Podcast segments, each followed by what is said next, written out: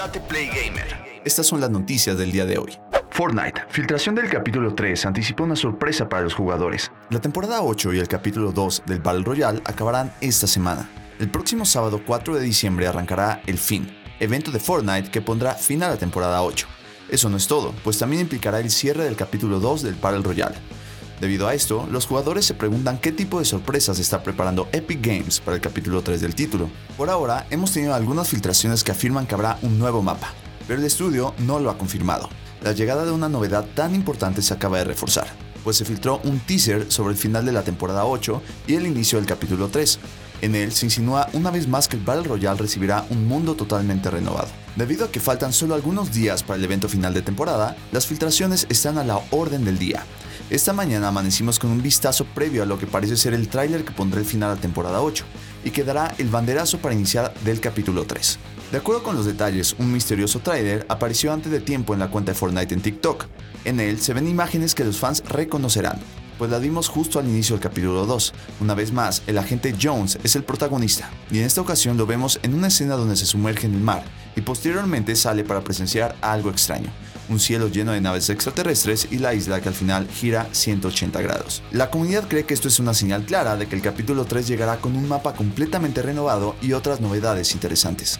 Twitch lanza una nueva herramienta para combatir el acoso en la plataforma. El sistema busca castigar a los usuarios que se crean nuevas cuentas para huir de los baneos. Durante el verano, muchos streamers de Twitch que pertenecen a comunidades marginadas empezaron a ver que sus transmisiones eran invadidas por usuarios y bots que escribían toda clase de comentarios homofóbicos, racistas y sexistas en el chat. Si bien la plataforma de streaming llevó a cabo medidas para combatir esta situación, la problemática aún persiste. Por suerte, los creadores de contenido ahora tendrán una nueva herramienta para protegerse.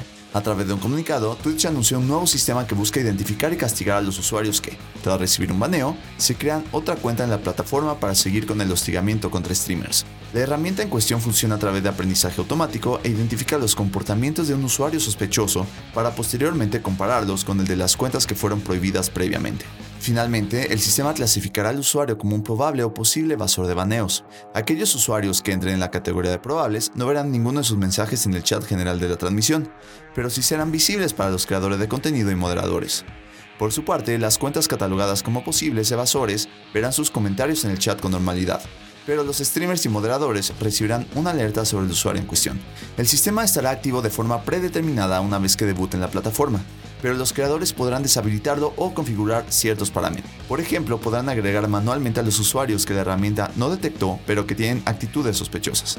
Eso sí, Twitch advierte que la herramienta no es perfecta y que es posible que tengan algunos falsos positivos y falsos negativos, lo que quiere decir que algunos usuarios inocentes pueden ser sospechosos y por el contrario, existan cuentas malintencionadas que pasen desapercibidas.